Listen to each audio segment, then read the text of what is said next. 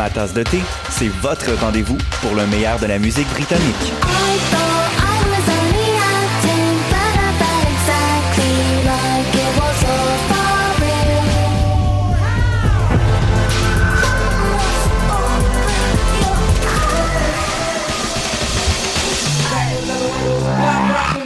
En direct tous les jeudis dès 20h ou en tout temps en podcast sur le choc.ca et sur Spotify. Dans un monde où la société pestacle n'a jamais été aussi abrutissante, où le binge-watching fait office de passe-temps, où les zombies n'ont même pas la décence de se nourrir de cerveau, une équipe d'historiennes et d'historiens a le courage de lever le nez de leurs archives pour vous divertir sérieusement. Histoire de passer le temps, vendredi 16h sur choc.ca.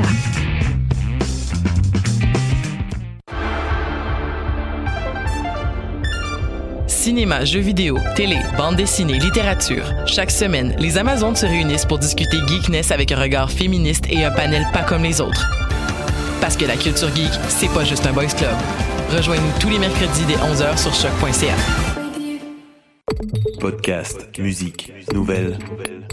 Vous écoutez choc.ca.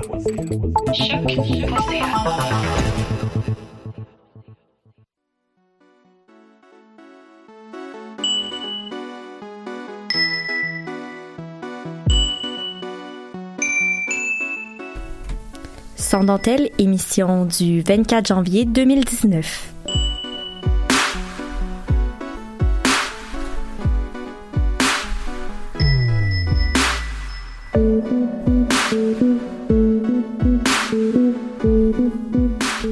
Bonjour à tous et à toutes et bienvenue à Sans dentelle euh, pour une autre émission en, cette chaude mais glissante journée d'hiver. Alors, oui, j'ai parlé de météo. Oui, c'est ça que j'ai fait. Et euh, aujourd'hui, euh, j'allais dire émission spéciale. Non, c'est pas une émission spéciale. C'est juste que Cassandre est notre barre aujourd'hui. Je suis back in the studio. Back Ça in the studio, libérée de la mise en onde. Oh, ce enfin. démon. Mon némésis. Et euh, aussi, on a euh, une nouvelle collaboratrice. Ben, je sais pas, est-ce que tu étais déjà venue, Daniela? Non, je pense pas que j'étais déjà venue, mais il y a un reportage qu'on a fait avec une, une autre fille. Oui, avec Gabrielle. Gabrielle. Oui. Qu'on a diffusé euh, l'hiver, l'automne, en décembre en tout cas, sur Oui. le féminisme noir. Oui. Mais j'étais pas euh, ici. En, studio, avec nous. Voilà. Eh bien, bonjour, bienvenue. Merci beaucoup. Et euh, on a aussi une autre revenante de l'autre côté de la table, euh, de la fenêtre, pas la table. Alors, on a euh, notre merveilleuse Sarah. Allô, Sarah? Sarah qui n'a pas allumé son micro. non, ben c'est correct. Elle nous a fait un allô. Si vous nous écoutez en live Facebook, euh, vous aurez vu. Sinon, ben pour les gens qui nous écoutent euh, sur le web, désolé. Euh, vous aviez juste à nous écouter en live. Et donc, euh, sans plus tarder, on va commencer tout de suite en parlant euh, avec Cassandre. En fait, euh, je sais pas si vous avez remarqué, mais dans la majorité des séries policières, les victimes, c'est des, c'est majoritairement des femmes. Quand on parle de meurtre en série, de viol, d'agression sexuelle ou autre euh, Autre type d'agression. autre type d'agression, c'est vraiment des hommes qui sont victimes. Euh, Cassandre, tu veux-tu nous en parler un peu plus? Est-ce que ça représente vraiment la réalité? Non, vraiment pas. Euh, 79% des victimes d'homicides dans le monde sont des hommes. Euh, puis juste aux États-Unis, c'est 77,8% qui, qui sont les c'est les hommes qui sont victimes. Puis c'est eux qui sont les plus gros producteurs euh, de crime show dans le monde. Euh, tu sais, pourtant, la très grande majorité des victimes dans ces séries-là, bon, sont des femmes, comme tu disais euh, en intro. Euh, Il y a beaucoup, il y a souvent des féminicides qui sont mis en scène. Donc, des féminicides, c'est euh, des meurtres, euh, un meurtre d'une femme ou d'une fille en raison de son sexe. Il faut pas oublier que c'est vrai que c'est la majorité des victimes de violences conjugales, d'agressions sexuelles qui sont des femmes. Par contre, il y a plein d'autres types d'agressions, de crimes qu'on montre moins à l'écran ou qu'on montre pas pantoute, puis dont ce sont les hommes qui sont les principales victimes. On peut penser à, mettons, euh, je sais pas si vous écoutez Unité 9, moi j'ai un peu lâché, mais... Euh, il y a- Désolée. Il y a des scènes vraiment trash, comme une scène de viol collectif euh, sur une femme. Ah ouais. Euh, ouais, Je me dans- suis pas rendue là. Moi non plus, mais j'ai lu là-dessus. Il y a aussi Broad, Broadchurch, je sais pas si t'as écouté ça. Non. En tout cas, la saison 3, c'est juste des meurtres de femmes. Hannibal, c'est principalement des femmes qui sont tuées. Est-ce que c'est toutes des séries que juste moi écoute? Oui, ok. Ben, peut-être. probablement que nos auditrices et auditeurs les écoutent aussi et peuvent euh, Relate. re- relate, comme on dit en bon anglais. Puis, euh, tu sais, dans ces séries-là, c'est souvent euh, un homme qui tue des femmes un peu au hasard ou euh, pour des caractéristiques physiques. Par contre, selon l'ONU, et là je cite, presque la moitié, donc 47%, des femmes victimes d'homicide en 2012 ont été tuées par leur partenaire ou par un membre de leur famille.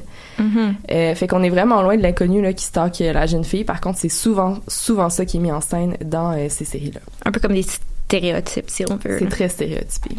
Puis, pourquoi les créateurs de ces séries puis de ces films-là font ce choix-là? Est-ce que tu une explication? Ben, c'est purement et simplement par sensationnalisme, là, parce que c'est Justement, des stéréotypes. justement c'est des stéréotypes, puis c'est des stéréotypes efficaces. Admettons, euh, souvent ça va être des prostituées qui sont anonymes. Euh, tu, tu sais pas vraiment d'où elles viennent, c'est quoi leur nom. Euh, elles viennent une fois dans la série, puis c'est quand elles sont tuées. Donc c'est sont comme un peu des, excusez, c'est un peu euh, cru, mais non, mais c'est- quand même ça, c'est des femmes jetables, en- entre guillemets, dans le sens qu'on Mhm. les utilise juste pour le but de l'intrigue, puis après ça, ben, on les laisse derrière.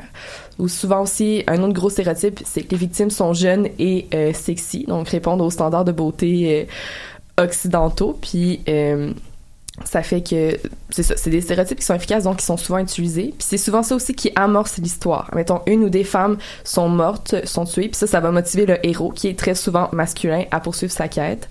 Fait qu'ils sont vraiment juste utilisés en tant qu'objet dans l'histoire. C'est très aussi hétéronormatif, là. Euh, très hétéronormatif. Quand on parle de stéréotypes, là, c'est des stéréotypes super ancrés. là. Ouais. Euh, puis qu'est-ce que ça a comme impact sur l'image de la femme? Parce qu'on sait que les séries télé et les films ont souvent des impacts concrets euh, Ouais, dans la société. Ça ressort aussi beaucoup de ce qui est déjà un peu existant dans la société. Mhm. Puis euh, souvent, ça va, va avoir l'impact de euh, d'avoir une bonne victime ou une mauvaise victime. Mais mettons qu'ils sont mis en scène, on- il y a comme vraiment deux images, il y a deux sortes de victimes. Mhm. Souvent, les hommes, quand ils sont victimes, c'est souvent par hasard. Euh, genre, il était dans un restaurant, puis il y a eu une tuerie dans le restaurant, ou euh, il était à- justement il était à mauvaise place au mauvais moment, ou euh, c'est un règlement de compte, ils ont fait des magouilles avec la mafia, puis là, ils se sont tués. Fait que c'est souvent par malchance. L'homme est toujours fort et impliqué. Ouais, ne- on va pas généraliser, mais souvent, oui, c'est ça. Non, mais dans ce... Dans, dans les genres de séries. Tandis que les femmes, souvent, on va avoir des flashbacks de leur soirée. Ah, ils ont pris un verre de trop. Euh, ils ont, euh, je dis un verre de trop avec des guillemets. Ils ont, euh, ils ont eu, ils ont regardé trop longtemps une personne. ils ont mis une jupe plus courte cette soirée-là, puis tout. Fait on tombe beaucoup, beaucoup dans le, on tombe beaucoup dans le victim blaming, chose dont on a souvent parlé à l'émission. Mhm. Euh, dans le sens que euh, la femme l'a un petit peu cherché. Fait qu'on est un petit peu moins empathique à, sa situation, dans le fond, à sa mort ou à son viol.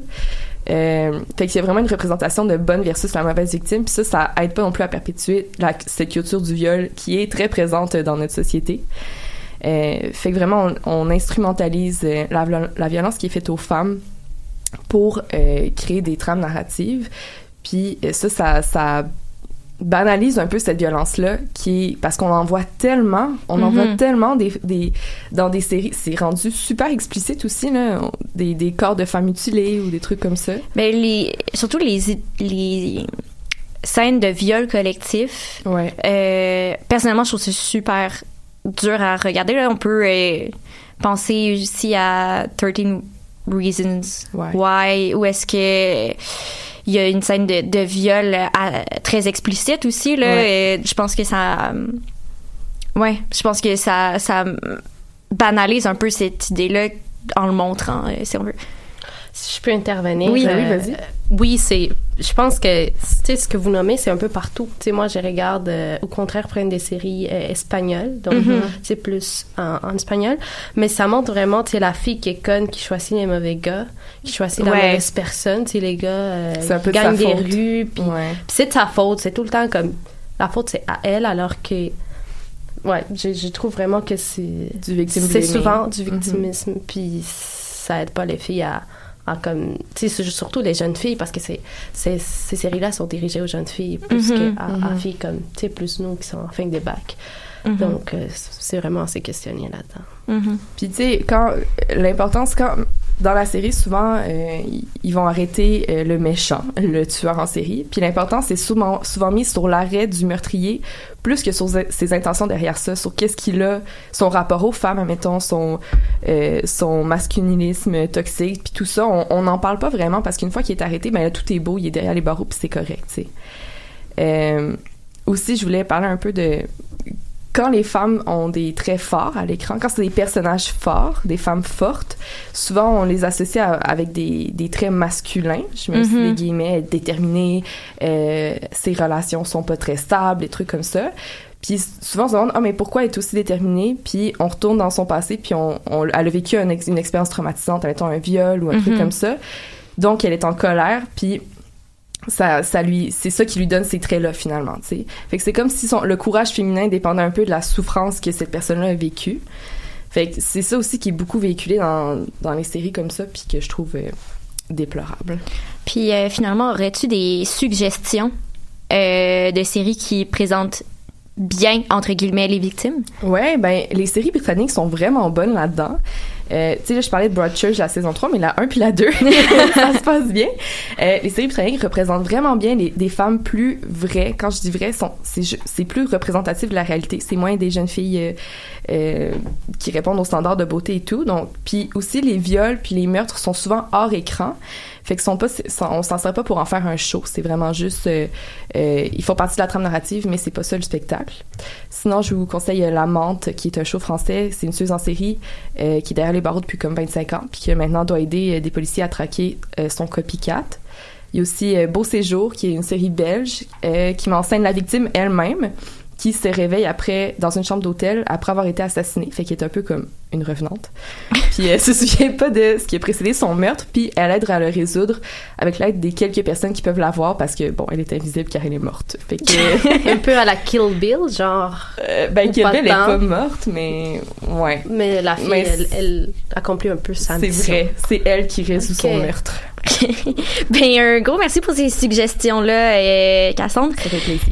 Euh, et sans plus tarder, on s'en va en musique avec la chanson 17 de Sharon Van Eden.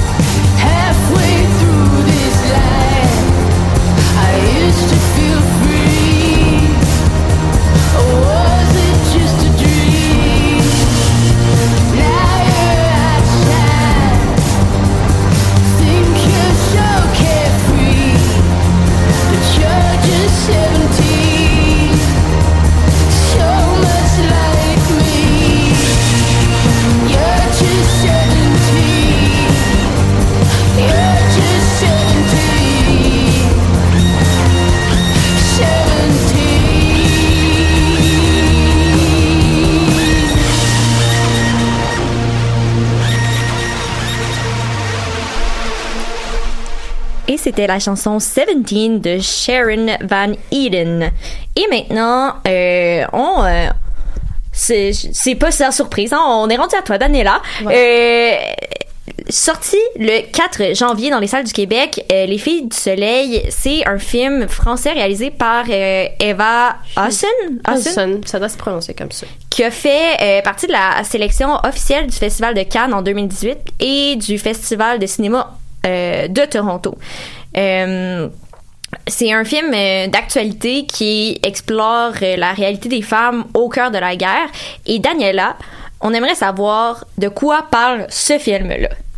Donc, il, il nous présente euh, l'histoire d'un bataillon des femmes kurdes composé d'anciennes captives des, des Ajavistes ou des l'État islamique qui se préparent à libérer une ville irakienne des pouvoirs extrémistes. Ce sont des porteuses d'espoir, des résistances, mais surtout, elles incarnent le rôle d'une femme courageuse qui n'accepte plus euh, d'être vue comme la victime au cœur du conflit. Donc, comme tu l'as dit, Camille, c'est un film d'actualité qui nous parle du rôle de la femme dans la guerre, du viol comme arme de guerre, de plusieurs quest- questionnements humains, mais surtout euh, du point de vue de la femme. Donc, c'est un film composé, réalisé par femmes, écrit par femmes, et majoritairement, et, toute, toute l'équipe, c'était composé par des femmes. Et d'ailleurs, l'histoire des Bahar, qui est la leader du bataillon, est racontée pendant tout le long par la journaliste, euh, par une journaliste française, et qui accompagne Bahar, et qui en parallèle nous raconte aussi son histoire à elle. Puis, Daniela, est-ce que la réalisatrice Eva Husson s'est inspirée d'un vrai conflit? Parce que ça parle quand même d'un conflit. Donc, euh, est-ce que ce bataillon de femmes kurdes a vraiment existé? Oui, euh, cette armée a vraiment existé. Donc, plus exactement, ce sont des filles courtes qui ont été fait captives par l'État islamique et réduites en esclaves sexuels euh, en, en Sinjar, donc en 2014, lors de la deuxième guerre civile en Irak. Euh, ici, c'était une dispute du territoire parce que les Kurdes n'ont pas de pays. Et il y a le même bataillon qui a existé, donc les Filles du Soleil, qui a été fondé en Irak. Ils ont aidé les gouvernements euh, kurdes de l'époque. Et cette milice, quand même une grosse milice composée par 123 combattantes, âgées de 17 à 30 ans et commandée euh, par une chanteuse. Donc la réalisatrice s'est inspirée un peu de ça parce que sa protagoniste à elle, c'est une avocate kourde euh, moitié française, c'est comme elle a fait ses études en France, puis c'est elle qui dirige euh, la troupe de filles, tu sais, comme euh, les, bataillons. Cependant, dans les films, euh, les insignes qui portent dans, les vêtements, ça évoque une autre unité de résistance de Sinjar qui a été aussi créée à peu près dans la même époque. Puis le, personnage de Mathilde, la journaliste euh, française, c'est aussi inspiré d'une vraie journaliste. Elle s'appelle euh, Marie Colvin, tuée le 22 février 2012 en Syrie. euh, lors d'un combat dans la ville de Homs. Mais voilà, donc c'est vraiment une vraie histoire. C'est juste que c'est composé un peu des... des Romantisé. tout recueil euh, des... Ouais. Si peu, on peut. On dirait. OK. Euh, Puis pourquoi la réalisatrice s'est intéressée à, ce sujet-là en particulier? Ben, premièrement, c'est une fille qui, qui est, c'est la fille d'un soldat républicain, puis la nièce d'un chef marxiste. Donc, depuis son adolescence, elle avait un intérêt particulier sur la question des, la chute des idéaux, les causes politiques, tout ça. Puis, euh, elle, a, connu l'histoire de ces filles-là, euh, puis elle s'est rendue à Kurdistan, puis elle a rencontré euh, vraiment toutes les factions des, des, des Kurdes, des, camps des réfugiés. Elle a rencontré des des femmes, puis elle a recueilli des témoignages par des femmes qui se sont échappées, par des femmes qui sont allées dans l'armée, puis celles qui, ont juste pris la décision de plus de sortir de la guerre. Mais il y avait aussi les cellules du Congrès irakien qui, dans les temps, aidaient les filles kidnappées avec des, euh, des réseaux d'exfiltration pour les sortir, euh, hop, désolé, pour les sortir de, euh, de l'endroit où ils étaient captifs. Donc, elle a vraiment fait une recherche en profondeur avant de, de, de créer puis d'écrire ces films. Il y a quasiment un, un aspect documentaire, si on veut, là, derrière. Il y a un euh, aspect documentaire de recherche euh, quand même très profond, mais en ce qui traite l'image puis les cadrages, c'est quand même très très beau ce qu'elle fait. Je trouve qu'il y a un travail artistique quand même très développé dans le film. Puis là, euh, tu nous expliques tout ça. Est-ce que tu dirais que c'est quelque chose, un, un film qui a été complexe un peu à saisir, à comprendre? Non, pas du tout. Euh, comme tu dis, ça, ça s'en va un peu, euh, un peu euh, au romanticisme. Donc, la réalisatrice, elle, non- elle ne nomme pas les milices pendant tout le film. Donc, tu, tu ressens pas que ça fait partie d'une vraie histoire. Elle se centre vraiment sur, une thém- sur l'intimité de la protagoniste, Bahar, et puis les moyens qu'elle a utilisés pour pour, pour sortir des pour aider les autres femmes, pour aider les, femmes qui étaient euh, captives, pour développer euh, son bataillon. Et euh, on voit aussi que cette femme-là, c'est une femme qui, elle s'est fait arracher son fils. Donc, elle était avec son mari. Son mari s'est fait tuer par l'armée. Puis, elle s'est fait arracher son fils pour l'adoctriner dans la- dans l'armée islamique. Mais ça, on se rend compte comme après que c'est pour ça qu'elle est là. Elle est vraiment là parce qu'elle veut chercher son fils. Et puis, on pourrait, on pourrait croire que les personnages de Mathilde, la journaliste, est un peu inutile parce qu'elle fait juste comme accompagner la fille, puis sais, juste pour documenter l'histoire. Mais on se rend compte après qu'il y a vraiment des enjeux plus profonds dans le monde journalistique, puis dans le monde aussi, euh, dans la tête de, de la... Tu sais, comme il y a un lien entre les deux filles.